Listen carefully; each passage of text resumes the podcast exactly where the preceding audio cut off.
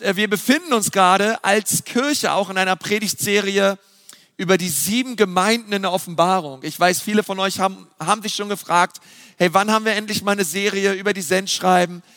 Wie gesagt, ja, wir stecken mittendrin. Wir haben schon vier Gemeinden äh, behandelt. Ja, also sind wir schon durchgegangen, auch in den letzten vier Wochen. Heute sind wir bei der fünften Gemeinde gelandet, die Gemeinde in Sardes in der Offenbarung 3. Also wenn du deine Bibel dabei hast, hol sie schon mal raus. Und äh, wir lesen heute mal aus der Offenbarung 3 die Verse 1 bis 6.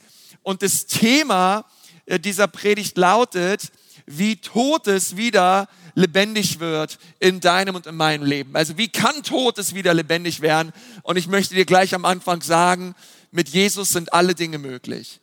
Alles Tote auch in deinem Leben hey, durch die Kraft des Heiligen Geistes kann es wieder zum Leben erweckt werden. Und wenn du die Bibel liest, oder vielleicht bist du auch zum allerersten Mal in einem unserer Gottesdienste. Du hast noch gar keine Bibel. Wir wollen dir gerne eine geben. Komm bitte zum, zur Info, zum Infostand. Ja, und, äh, oder für eine Kontaktkarte sag, ich brauche eine Bibel. Wir wollen dir gerne eine zukommen lassen dann wirst du bemerken beim Bibellesen, also erstmal die Offenbarung ist das letzte Buch in der Bibel, also super leicht zu finden, ja, ganz hinten bei dir da irgendwo. Und dann ist es so, dass es Überschriften gibt über den Kapiteln. Vielleicht ist dir das schon mal aufgefallen, du liest die Bibel, da gibt es immer eine Überschrift. Nun, die Überschriften, die sind nicht inspiriert, die sind nicht vom, ich sag mal jetzt nicht so vom Heiligen Geist, von den Autoren der Schrift, ähm, sondern die sind von den Bibelherausgebern quasi zusätzlich editiert worden. Ja, die sind zusätzlich dahingegeben worden und du wirst sehen, bei jeder Gemeinde auch gibt es immer eine Überschrift. In meiner Bibel, ich habe es euch mal als Beispiel, zum Beispiel die Gemeinde in Ephesus steht bei mir die lieblose Gemeinde. Ja, das war die erste Woche. In Smyrna, das war die verfolgte Gemeinde. Dann steht bei mir in Pergamon, das war die kompromissbereite Gemeinde. Dann in Thyatira, letzte Woche, die verführte Gemeinde. Ja, und ich habe euch ja gesagt, Pergamon, Thyatira, Sardes, schlimm, schlimmer, am schlimmsten. Wo sind wir heute gelandet? Bei am schlimmsten, okay? Ähm, aber kein Grund, nervös zu werden, äh, sondern es gibt immer Hoffnung. Also das ist echt, das werden wir auch gleich sehen. Die Gemeinde ist in Sardes, steht bei mir die tote Gemeinde. Ja, also die tote Gemeinde, ist das nicht so ein schöner Zeugniskopf? Ich weiß nicht, wie die, bei dir immer die Zeugnisköpfe ausgefallen sind in der Schule, ja. Äh, aber bei Sardes stand die tote Gemeinde und ich glaube, schlimmer geht's eigentlich nicht. Schlimmer geht's nimmer. Also Tod ist ziemlich leblos und aber unser Thema ist ja, wie Tod es wieder lebendig werden kann. Ja, wir bleiben ja beim Tod nicht stehen. Wir sind ja Christen. Wir bleiben ja bei Karfreitag nicht, sondern wir wollen immer den Ostern sehen auch. Und wir sehen auch hier, es gibt Hoffnung. Offenbarung 3, 1 bis 6. Seid ihr dabei? Ja, Offenbarung 3, 1 bis 6. Erster Vers. Und dem Engel der Gemeinde in Sardes schreibe. Nun, wir haben schon besprochen, dass Engel ist das Wort aus dem Altgriechischen wie Botschafter und persönlich glaube ich, es sind Briefe an die Botschafter, an die apostolischen Leiter der Gemeinden. Und, und an diese Botschafter schreibt schreibt der Engel, hey, das sagt der, welcher die sieben Geister Gottes und die sieben Sterne hat. Okay, also Jesus selbst spricht hier. Und am Anfang beginnen diese Briefe immer mit einer Beschreibung von Jesus, wer Jesus ist und was er tut. Und Jesus sagt hier also über sich selbst, ich habe die sieben Geister, ich habe die sieben Sterne in meiner Hand. Und dann spricht er über diese Gemeinde, ich kenne deine Werke. Du hast den Namen, dass du lebst und bist doch tot. Ja, Jesus sagt hier nicht, du bist fast tot. Du bist tot. Vers 2, werde wach. Irgendwer Halleluja sagt. Werde wach und stärke das Übrige, das im Begriff steht zu sterben. Also anscheinend ist die Gemeinde tot, aber nicht alle sind tot. Ja, es gibt noch das Übrige. Es gibt noch einen Überrest, welcher im Begriff steht zu sterben. Dann sagt er, denn ich habe deine Werke nicht vollendet erfunden vor Gott. So denke nun daran, wie du empfangen und gehört hast und bewahre es und tue Buße. Wenn du nun nicht wachst, so werde ich über dich kommen wie ein Dieb und du wirst nicht erkennen, zu welcher Stunde ich über dich kommen werde. Vers 4, doch du hast einige wenige Namen auch in Sardes, die ihre Kleider nicht befleckt haben, und sie werden mit mir wandeln in weißen Kleidern, denn sie sind es wert. Wer überwindet, der wird mit weißen Kleidern bekleidet werden, und ich werde seinen Namen nicht auslöschen aus dem Buch des Lebens. Und ich werde seinen Namen bekennen vor meinem Vater und seinen Engeln. Ja, die gleiche Verheißung, die wir auch lesen äh, wo Jesus gesagt hat, hey, wer sich zu mir bekennt, zu dem bekenne auch ich mich vor meinem Vater und seinen Engeln. Und jetzt kommt Vers 6 und so endet jedes Sendschreiben. Wer ein Ohr hat, der höre, was der Geist den Gemeinden sagt. Soweit erstmal Gottes Wort. Ich möchte nochmal mit uns beten. Herr Jesus, ich danke dir von ganzem Herzen für dein Wort. Ich bitte dich, dass du es jetzt lebendig machst in unseren Herzen. Und ich bete, Vater, dass auch diese Predigt Glauben bewirkt in uns. In Jesu Namen. Amen. Amen.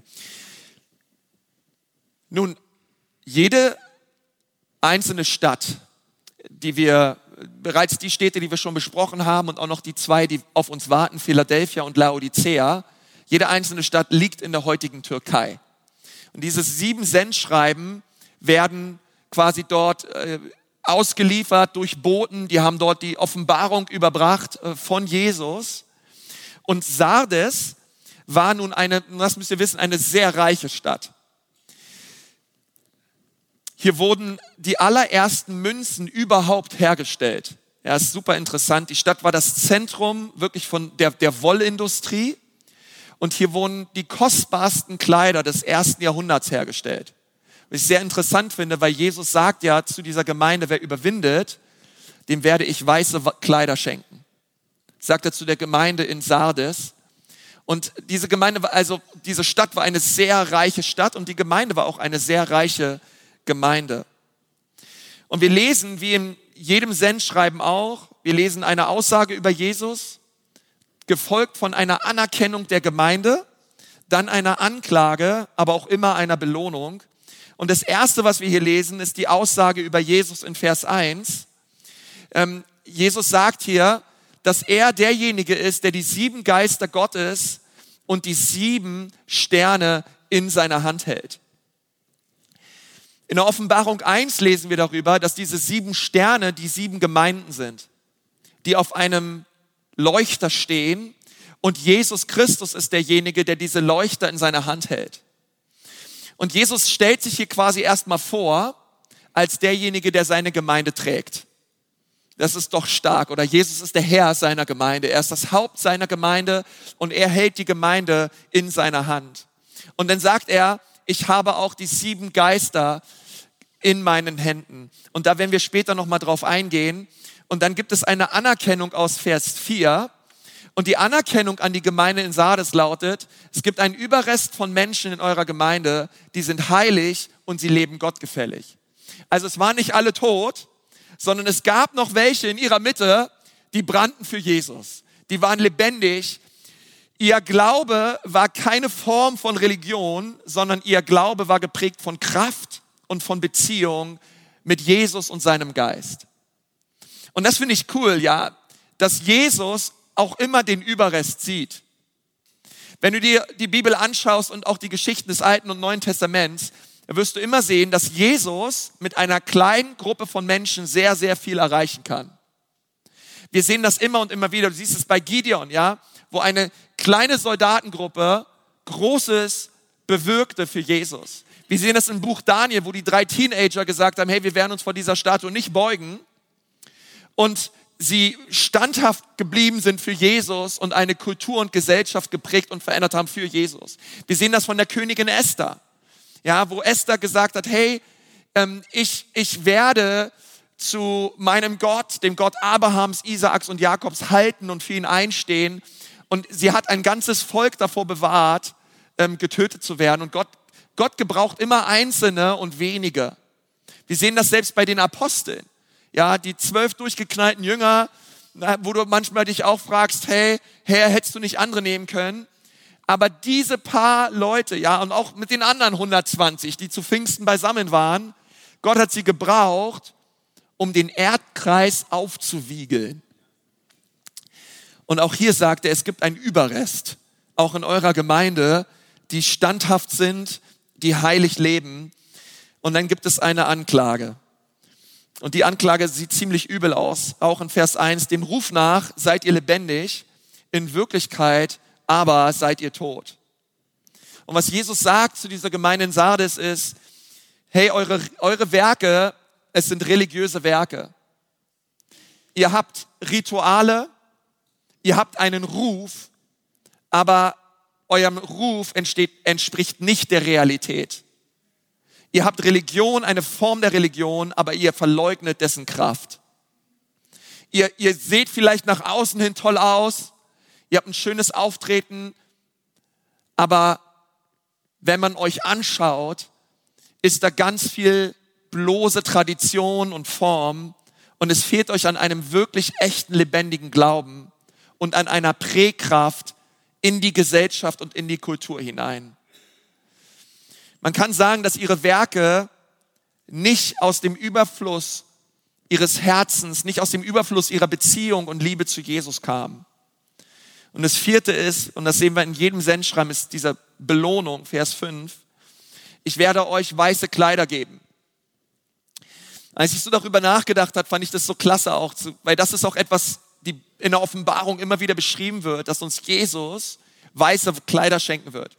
Ja, jeden Menschen, der auf den Namen Jesus vertraut und ihm zu seinem Herrn und Erlöser macht, dem schenkt Jesus weiße Kleider. Und ich finde es so cool, dass es im Himmel wie echt eine Armee geben wird, also Menschen aus allen Nationen und aus allen Ländern und wir alle haben weiße Kleider an.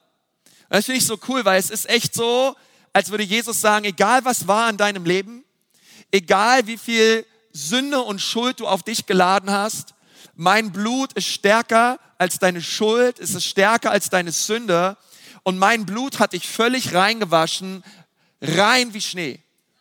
Ja, und das ist dieses, dieses weiße Kleid. Und das ist so cool, weil, ey, im Himmel, ich kann mir so vorstellen, ey, da, da kommen alle möglichen Typen zusammen, ja. Ich habe das schon mal in meiner Kleingruppe gesagt. Ich komme mir so vor, als wäre ich der Einzige, der noch nie im Knast war, ja. Aber wir alle sind zusammen hier. Wir alle sind, wir alle glauben an Jesus. Wir sind gemeinsam unterwegs. Hey, und wie cool ist es, dass wir zusammen glauben und dass es egal ist, was mal war. Die Realität ist, Jesus hat uns reingewaschen. Und das ist das, was zählt. Und das ist das, was in Ewigkeit zählen wird. Und deswegen möchte ich dir sagen, egal, egal wie stark und wie groß die Sünde ist, seine Gnade ist mächtiger und größer als jede Schuld. Und er sagt hier, ich gebe euch weiße Kleider und ich werde euch nicht auslöschen aus dem Buch des Lebens. Nun, das Buch des Lebens lesen wir in der Offenbarung siebenmal. Und das Interessante ist, hier steht nicht, dass wenn du gerecht lebst, kommst du in das Buch des Lebens. Sondern hier steht, und die, da liegt die Betonung drauf, du wirst nicht ausgelöscht aus dem Buch des Lebens. Es gibt dazu eine Bibelstelle aus dem Alten Testament, aus Psalm 69, Vers 28. Und zwar betet David da zu Gott über seine Feinde. Also das hat er ziemlich oft gemacht, ja. Er hat oft über seine Feinde geklagt. Und ähm, und da lesen wir, füge Schuld zu ihrer Schuld, sagt David, und lass sie nicht zu deiner Gerechtigkeit gelangen. Vers 29, tilge sie aus dem Buch des Lebens. Sie sollen nicht eingeschrieben sein mit den Gerechten.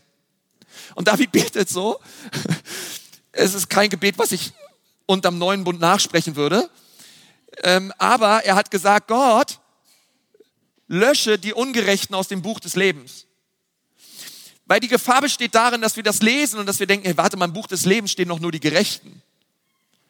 Aber die Bibel sagt, nein, in dem Buch des Lebens stehen die Gerechten und die Ungerechten. Und das Coole ist, wenn Gott uns nicht auslöscht aus dem Buch des Lebens.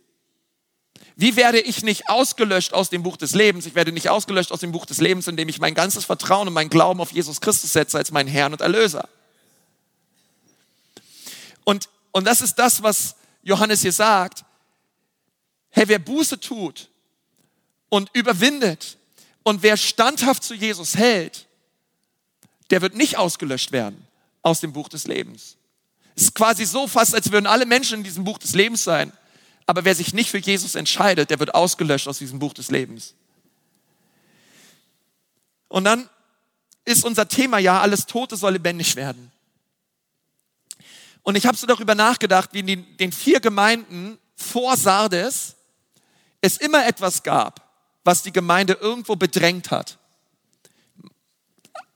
Einigen Gemeinden war es die Verfolgung.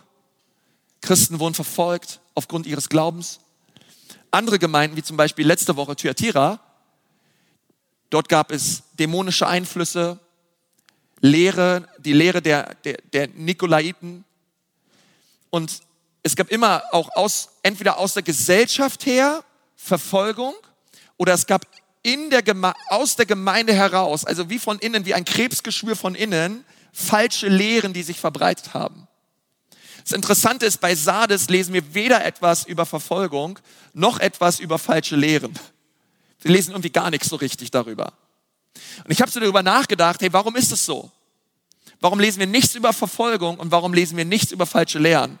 Und der Grund ist, sie waren tot. Einen Toten kannst du nicht verfolgen und es ist ziemlich schwierig, als Toter eine falsche Lehre anzunehmen. Die Gemeinde war, sie hatte keine Prägekraft in die Gesellschaft, deswegen hat sie keine Verfolgung erlebt und sie, sie hatte keinen lebendigen Glauben. Ähm, ein Pastor in Amerika, ähm, der einen super interessanten Kommentar geschrieben hat, der heißt Worsby, der hat gesagt, die Gemeinde in Sardes wurde nicht verfolgt und es ist auch nicht die Rede von falschen Lehren oder Angriffen des Teufels, denn sie hatten einen Ruf ohne Realität und sie hatten eine Form ohne Kraft. Und er sagt, das ist leider manchen Gemeinden, dass leider manche Gemeinden vier Stadien durchgehen. Er sagt, ein Mann, eine Bewegung, eine Maschinerie, ein Denkmal. Ein Mann, eine Bewegung, eine Maschinerie, ein Denkmal. Und er sagt, es ist eine Riesengefahr für eine Gemeinde, wenn man, wenn man in einer Maschinerie ist und irgendwann zu einem Denkmal wird. Also die Gemeinde in Sardes war bereits ein Denkmal. Die vergangene, die Herrlichkeit, die Dinge, die sie mit Gott erlebt haben, das war alles weg. Und die Gemeinde war tot. Und ich habe so drüber nachgedacht und ich denke, hey, das ist so eine Riesengefahr auch, oder? Ich glaube, für, für, für jede Gemeinde. Aber ich glaube, diese Gemeinde auch in Sardes, sie spricht auch, glaube ich, so zu uns, aber auch, glaube ich, zu jeder Gemeinde in Deutschland, dass es eine Gefahr darin gibt, dass alles einfach nur noch Form wird. Und dass es nicht mehr um einen lebendigen Glauben geht zu Jesus. Dass wir vergessen, dass wir ein Organismus sind von Menschen dass wir gemeinsam Hand in Hand unterwegs sind und Jesus nachfolgen. Dass, der, dass wir Starken dazu verpflichtet sind, uns um die Schwachen zu kümmern. Und ich glaube, dass Jesus uns da neu aufruft. Und ich glaube nicht nur uns, sondern ich glaube jede Gemeinde in Deutschland, dass wir neu, dass wir uns, uns neu Jesus zuwenden. Und das Interessante finde ich das Heilmittel für eine tote Gemeinde. Und zwar lesen wir da in Offenbarung 3, Vers 11. Und jetzt kommt was ganz Wichtiges. Jesus hat also zu der Gemeinde gesagt, ihr seid tot. Und dann sagte zu ihnen in Vers 3, denk daran, wie bereitwillig du diese Botschaft gehört hast und angenommen hast. Daran halte fest und ändere deine jetzige Einstellung. Wenn du nun weiter schläfst und nicht aufwachst, werde ich dich wie ein Dieb überraschen und du weißt nicht, wann ich komme. Dass eine tote Gemeinde, und das ist, was Jesus hier sagt, nicht wirklich zum Leben auferweckt werden muss, sondern sie muss aufwachen. Das bedeutet, sie ist tot, ja, aber sie ist nicht wirklich tot, eigentlich schläft sie nur. Und das ist ein interessanter Gedanke, den finden wir immer wieder im Neuen Testament. Zum Beispiel in Johannes 11 geht Jesus zu seinem Freund Lazarus, der bereits vier Tage lang tot war. Und Maria, Martha, die ganze Crew kommt und sagt, Jesus, Jesus, Jesus, wärst du doch früher da gewesen? Dann wäre unser Bruder nicht gestorben. Aber wo warst du? Jesus schaut sie an und sagt, Lazarus ist nicht tot, der schläft nur. Ich würde sagen, ja, Jesus, der ist wirklich tot, der stinkt schon. Der ist richtig tot. Jesus sagt, nee, der ist nicht tot, der schläft nur. Wir lesen im ersten Petrusbrief, wie die Gemeinde eine Frage hatte und Petrus ist auf diese Frage eingegangen. Die Frage war, hey, was passiert mit den Entschlafenen? Petrus sagt nicht mit den Toten. Was passiert mit denen, die eingeschlafen sind in Christus? Ist cool, oder als Christ stirbst du nicht. Du schläfst in Christus ein. Und den gleichen Gedanken, den greift hier Johannes auf. Und er sagt, ja, ihr seid tot, aber eigentlich sagt nicht wirklich tot, ihr seid eingeschlafen. Was ihr braucht ist, jemand muss euch aufwecken. jemand muss euch aufwecken. Ring. Ihr braucht Erweckung. Jemand muss den Alarm ertönen lassen. Es, muss, es, es, braucht die, es braucht die kalte Dusche. Es braucht die Eiswürfel. Es braucht irgendwas. Aber ihr, aber ihr seid nicht tot, weil, weil das Problem ist, Tod ist immer so, naja, ist ja tot, kannst nichts machen. Er muss aufwachen. Du musst auf, du brauchst Erweckung. Du brauchst Erweckung. Und, und dann habe ich so gesagt, hey, schenk Erweckung. Weißt du, und dann, und dann dachte ich so darüber nach, dass Jesus ja hier gesagt hat, ich bin derjenige, der die sieben Geister in der Hand hält und die sieben Gemeinden. Und ich weiß nicht, wie du groß geworden bist, in was für einer Gemeinde du groß geworden bist. Vielleicht bist du so aus dem protestantischen Lager oder aus dem katholischen Lager und du, oder, oder du warst dein Leben lang irgendwie in einer Freikirche, aber du würdest auch rückblickend sagen, ja, die Gemeinde, wo ich herkomme oder äh, meine christliche Prägung, oh, das war echt, so, echt teilweise echt leblos. Da ging irgendwie überhaupt nichts. Und lass mich dir gleich was sagen. Ich möchte überhaupt nicht darüber reden mit uns heute, dass wir irgendwie zurückschauen und, und versuchen, andere Gemeinden zu analysieren. Leben die oder sind die tot? Weil ich möchte sagen, wir sind ein Leib. Jesus liebt seine Gemeinde und er liebt, er liebt seine Gemeinde. Ich glaube, es geht vielmehr darum, dass wir unser eigenes Leben analysieren und dass wir uns fragen, wo gibt es Bereiche in unserem Leben, die Erweckung brauchen? Wo gibt es Bereiche in unserem Leben, wo wir den Heiligen Geist brauchen, dass er kommt und es neu erweckt? Und bevor ich gleich sage, wie Erweckung passieren kann, möchte ich dir mal drei Bereiche mitgeben, wo ich gesagt habe in der Predigtvorbereitung, Herr Jesus, erwecke diese Bereiche in meinem Leben. Und diese drei Bereiche möchte ich dir gerne mitgeben. Diese drei Bereiche, wo ich sage, Gott, da ist irgendwie Sardes in meinem Herzen. Ich merke, da sind Dinge in meinem Herzen, die brauchen Erweckung.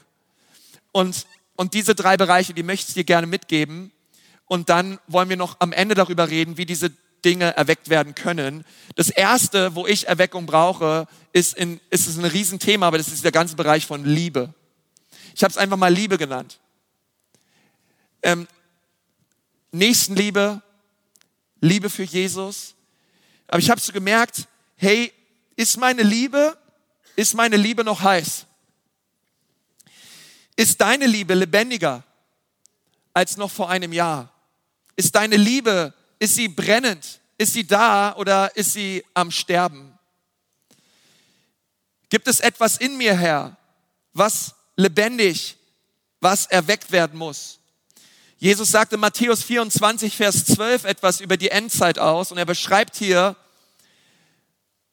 er beschreibt hier Christen und sagt, und weil die Gesetzlosigkeit überhand nehmen wird, wird die Liebe der meisten erkalten. Und ich möchte dir sagen, deine Liebe kann erkalten. Deine Liebe kann erkalten. Deine Nächstenliebe kann erkalten. Wir können irgendwie nur noch so manchmal wie in einem System von Religion gefangen sein wo wir christliche Dinge tun, aber das Herz ist nicht mehr dabei. Und Jesus sagt, am Ende der Zeit wird die Liebe der meisten erkalten. Und ich glaube, was Jesus tun möchte, ist, er möchte uns neu taufen in seiner Liebe. Er möchte, ein, er möchte uns neu, er möchte unsere Herzen neu erfüllen mit der Liebe des Vaters. Jesus sagt, es ist immer leicht, die zu lieben, die einen zurücklieben. Aber uns als Gemeinde, was uns kennzeichnet, ist, dass wir Menschen lieben, die uns nicht zurücklieben dass wir Menschen annehmen und lieben, von denen wir nicht zurückerwarten können. Und, und ich merke so in meinem eigenen Leben, ich brauche eine neue Taufe seiner Liebe. Ich möchte nicht, dass meine Liebe erkaltet. Ich möchte nicht, dass mein Herz hart wird und eng wird, sondern ich möchte, dass es weich ist und dass es weit ist für Jesus, für sein Wirken und für die Menschen um mich herum. Und Jesus muss uns manchmal echt unsere Augen neu öffnen für die Menschen um uns herum, uns neu eine Liebe schenken für Menschen. Und ich glaube immer so, der Klassiker, wenn es um Liebe geht, und das ist auch so der Hochzeitsklassiker, das ist 1. Korinther 13, ja. Da steht in 1. Korinther 13, Vers 4, Liebe Und Jesus beschreibt dir die Liebe. Er sagt, was ist Liebe? Es ist nicht so richtig klar, aber was ist Liebe? Wie, wie ist Liebe? Und er sagt in Vers 4, Liebe hat Geduld. Lass mich aber sagen, da hört es bei mir schon auf. Das ist bei mir schon der erste Grund, auf die Knie zu sehen. Er sagt, Herr, wenn Liebe Geduld hat, Herr, taufe mich in deiner Liebe. Zünde deine Liebe neu an. Und ich sage dir eins, es wird jetzt immer krasser. Liebe ist freundlich. Sie kennt keinen Neid.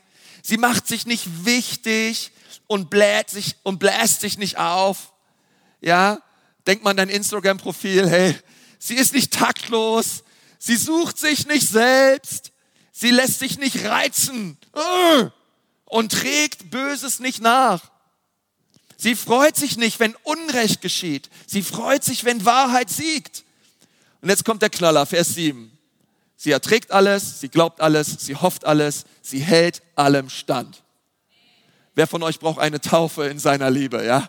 Ey, ich, oh Herr Jesus, wenn ich das durchlese, dann denke ich mir, Herr, auch bei mir, da geht es irgendwie von schlecht, schlechter.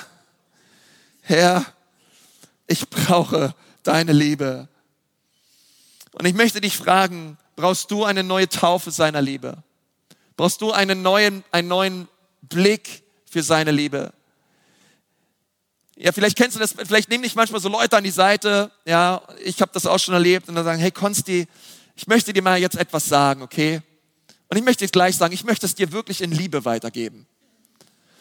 Und wenn Leute das schon sagen, dann weißt du, dass das, was jetzt kommt, nicht in Liebe geschieht.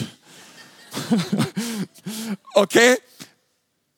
Und ich denke immer so, Herr, ähm, und ich glaube, wir sind alle, wir alle haben das schon gemacht, aber wir müssen nicht sagen, dass etwas in Liebe geschieht, sondern was es braucht ist, hey, wir müssen Liebe fühlen, wir müssen Liebe merken, wir müssen merken, hey, die Menschen, die meinen das auch so. Ja, sie sagen es nicht nur. Und ich habe mich gefragt, Herr, ist meine Liebe kalt geworden? Zünd sie wieder an. Das zweite ist Freude. Wenn ich an die Gemeinde in Sardes denke, dann, dann stelle ich mir die Gemeinde vor als eine Gemeinde ohne Liebe und als eine Gemeinde ohne Freude. Und ich weiß nicht, was für eine Season du, du gerade durchmachst in deinem Leben und wie es dir geht. Vielleicht befindest du dich gerade in so einem Tränental oder befindest dich gerade in so einem Kar-Samstag. Und der Kar-Samstag, der kann manchmal sehr lange sein. Ja, das Wartezimmer Gottes kann manchmal sich sehr lange anfühlen. Du siehst die Verheißung vor dir. Du weißt, was Gott gesagt hat. Es ist zum Greifen nah, aber es passiert einfach nicht. Und in dieser Season kann es manchmal sein, dass die Freude weggeht. Dass die Freude weggeht an Jesus, dass die Freude weggeht ähm, im Leben und man kann den Kopf so hängen lassen. Aber Jesus möchte uns eine Erweckung schenken seiner Freude. Und vielleicht kennst du Verse wie Nehemiah 8, Vers 10, sei nicht bekümmert, denn die Freude am Herrn ist deine Kraft. Johannes 15, Vers 11, ich habe euch gesagt, damit, meine Freude euch erfüllt und eure Freude vollkommen ist. Also Jesus möchte uns füllen mit seiner Freude. 1. Johannes 1, Vers 4, wir schreiben euch das, damit unsere gemeinsame Freude vollkommen wird. Und ich habe gesagt, Herr Jesus, ich wünsche mir eine neue Erweckung deiner Freude in meinem Leben.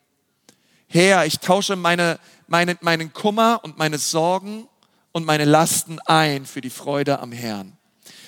Wann immer wir etwas ablegen am Kreuz, ist es gut, aber das ist nur der erste Schritt. Wir müssen uns auch die Segnungen des Kreuzes abholen. Wir dürfen nicht immer nur ablegen. Einige von euch, ihr seid super am Ablegen. Ihr müsst euch auch Dinge holen.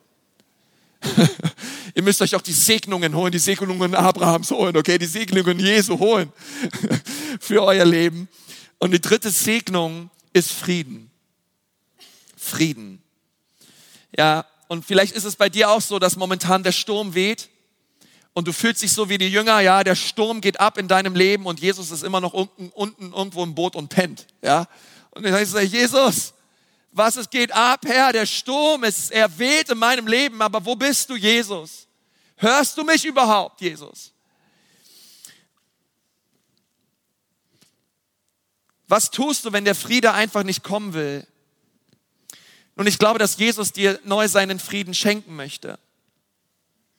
Dass er neu dir seine Freude schenken möchte und dass er dir neu seine Liebe schenken möchte. Die Frage ist nur wie. Sag mal wie. Und da komme ich jetzt eigentlich zu dem, wo ich die ganze Predigt hin wollte. zu meinem Lieblingsvers aus diesem Sendschreiben, und zwar Vers 3. Offenbarung 3, Vers 3. Schaut mal, was dort steht. Dort ist der Schlüssel dorthin, wie wir aufwecken und wie Liebe, Freude und Friede, wie alles, was tot ist, okay? Vielleicht ist es bei dir auch deine Beziehung, deine Ehe, vielleicht sind es deine Finanzen, ich weiß nicht, was es ist, vielleicht ist es die Beziehung zu deiner Tochter oder was auch immer, was auch immer tot ist. Die Frage ist, wie kann es wieder lebendig werden? Und da schreibt hier Johannes die Worte Jesu. Und Jesus sagt in Vers 3, so denke nun daran, wie du empfangen und gehört hast und bewahre es und tue Buße. Und ich habe diesen Vers durchgelesen und ich dachte mir, das ist ein komischer Vers. Weil Jesus hier nicht sagt, und das hätte ich gedacht, so denke nun daran, was du empfangen und gehört hast. Aber hier steht nicht was. Hier steht wie. Denke nun daran, was du gehört hast, ist irgendwie einfacher. Dann denke ich, ja, okay, was, was war? Ja, was ich empfangen habe, das kann ich dir sagen. Was ich gehört habe, kann ich dir auch sagen. Aber Jesus legt hier nicht die Betonung auf was, sondern auf wie. Sag mal wie.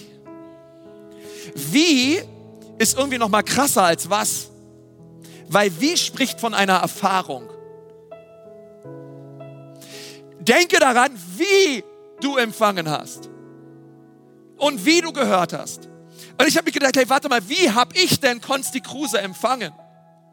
Wie ist, wie ist das Schlüsselwort in dieser ganzen Perikope? Wie kann ich von neuem erweckt werden? Und ich habe gesagt, Herr, wie kann es passieren in meinem Leben, dass Liebe, Freude und Friede von den Toten neu erweckt wird? Wie kann es passieren? Und ich habe daran gedacht, hey, warte mal, wie, wär, wie wird Totes wieder lebendig? Und ich glaube, es gibt nur eine Sache, wie Totes wieder lebendig wird. Wie ist immer die Gegenwart Gottes?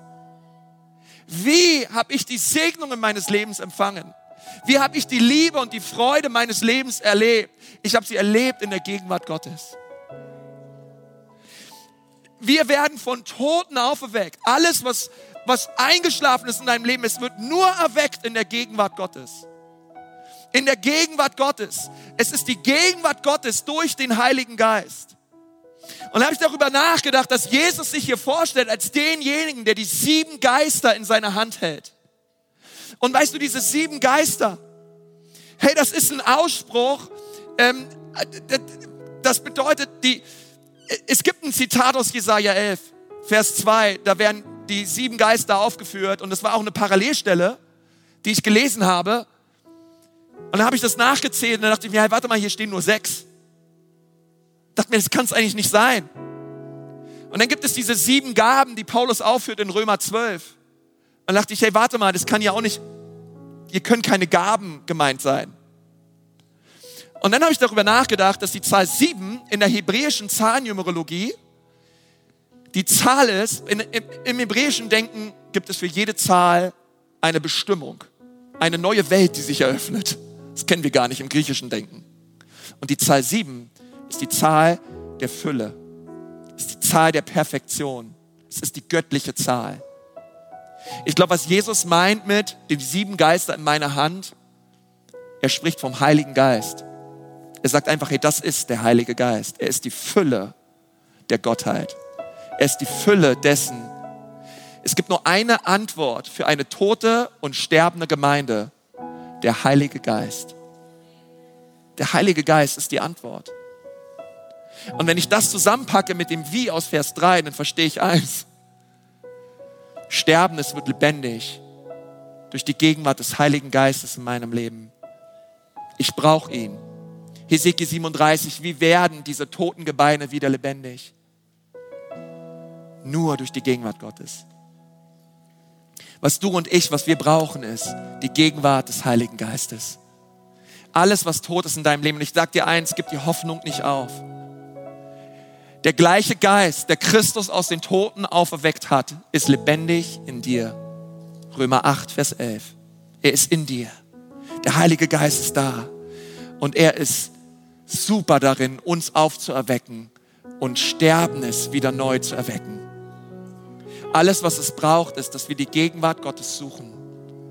Weil in seiner Gegenwart ist Freude die Fülle und Lieblichkeiten zu seiner Rechten immer da. In seiner Gegenwart ist seine Liebe. In seiner Gegenwart ist seine Freude. In seiner Gegenwart ist sein Friede.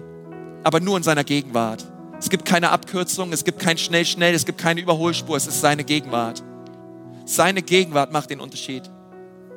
Und was es heute braucht an diesem Tag ist, dass wir uns ausstrecken und sagen, Heiliger Geist, an diesem Pfingstsonntag einmal mehr, fülle mich. Fülle mich. Herr, ich möchte sagen, ich brauche deine Gegenwart. Deine Gegenwart ist mein größter Schatz. Deine Gegenwart ist das Herrlichste, was ein Mensch auf dieser Erde erleben kann. Herr, wie wäre es in deinem Leben, wenn du wenn du sagst, hey, es gibt Sardes in deinem Herzen, es gibt Dinge, die tot sind. Ich bitte die Campuspastoren, ihr könnt gerne schon mal nach vorne kommen. Wir werden gleich einen Aufruf machen, aber ich möchte gern zu jedem hier sprechen, der sagt, hey, Pastor, auch in meinem Herzen gibt es Dinge. Ich sehne mich danach, dass Gott sie zum Leben erweckt. Ich sehne mich danach und ich möchte dir sagen, es gibt nur einen Weg, den Heiligen Geist. Du, du musst den Heiligen Geist einladen und ihn bitten, dass er dich erfüllt und dass du neu einmal schmeckst und siehst, wie gut er ist. Und wenn du sagst, ja Pastor, es ist in meinem Leben so, ich brauche es heute und jetzt und du spürst, wie der Heilige Geist auch gerade dein Herz berührt, lade ich dich einfach ein, einfach dort, wo du gerade sitzt, dass du deine Hände mal einfach mal kurz ausstreckst, einfach die Handfläche nach oben und dass du einfach jetzt gerade dort bist und dass du sagst, oh Vater, ich brauche dich. Bitte gieß dein Geist neu aus über mich. Und dass du es einfach aussprichst und dass du sagst, alles Tote werde lebendig in Jesu Namen. Dass du einfach jetzt gerade aussprichst sagst, Herr, erwecke mich. Herr, erwecke mich. Herr, erwecke mich durch deinen Geist. Oh, lade ihn ein und sag, Herr, erwecke mich und gieß deinen Geist über mich neu aus, Herr. Über alles Tote, über alles Eingeschlafene. Herr, ich kehre um von einem kalten Herzen ich tue Buße über jede Lieblosigkeit. Ich tue Buße über überall, wo ich mich selber in den Vordergrund gestellt habe. Oh Jesus, ich brauche dich, Jesus. Oh Jesus, ich tausche meine Lieblosigkeit ein für deine Liebe. Herr, ich tausche meine Traurigkeit und meine Sorgen ein für deine Freude. Oh Heiliger Geist, bitte komm und erfülle mich. Oh, bitte komm und mach mich neu. Oh Herr, wir brauchen dich so sehr. Und Jesus, wir rufen aus über die Ecclesia Church. Herr, wir sind eine lebendige Gemeinde. Wir sind lebendig für den Allerhöchsten. Wir sind lebendig für dich, Jesus. Oh Herr, wir wollen dich einladen und wir wollen dich bitten, komm und erwecke uns. In Ansbach, in Erlangen, jeder, der zu Hause ist, hier in Nürnberg. Herr, erwecke uns neu. Gieß dein Geist aus über uns, Herr. Wir wollen nicht länger einfach nur Luftschlösser bauen und uns auf, dem, auf der Stelle treten, Herr, sondern wir wollen neu vorangehen und neues Land einnehmen für dich, Jesus. Oh, Karabashiam, Herr, fülle uns mit deinem Geist. In Jesu Namen, in Jesu Namen. Empfange, empfange, empfange, Heiligen Geist. Empfange ihn jetzt gerade. Halleluja, Vater.